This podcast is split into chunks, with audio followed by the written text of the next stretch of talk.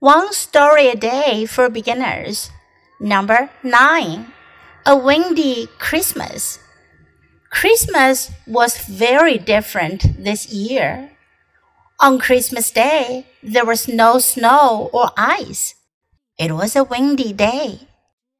The wind was so strong, I could not even walk on the street. I had to run.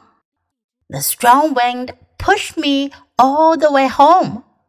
I think the wind pushed Santa Claus home too. 这个小故事讲的是 A windy Christmas。Christmas 是圣诞节的意思，windy 有风的、刮风的、起风的圣诞节。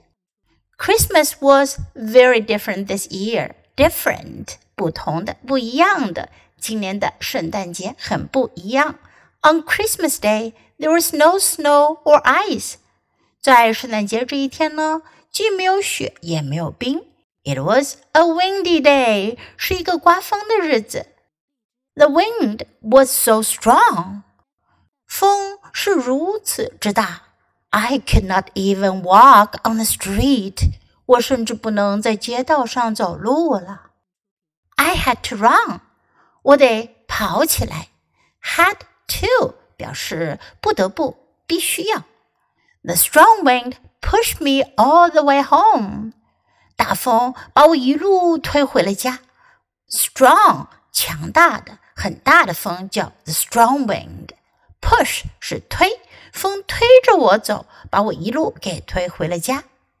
I think the wind pushed Santa Claus home too。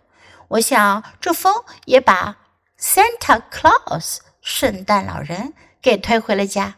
I think 我想我认为还好，这个 wind 这个风是朝着他家的方向吹的，所以呢是把他推着回了家。万一是反方向的，那他回家可就更难了。Okay, now let's read the story once again. A windy Christmas. Christmas was very different this year. On Christmas Day, there was no snow or ice. It was a windy day. The wind was so strong, I could not even walk on the street. I had to run. The strong wind pushed me all the way home. I think the wind pushed Santa Claus home too.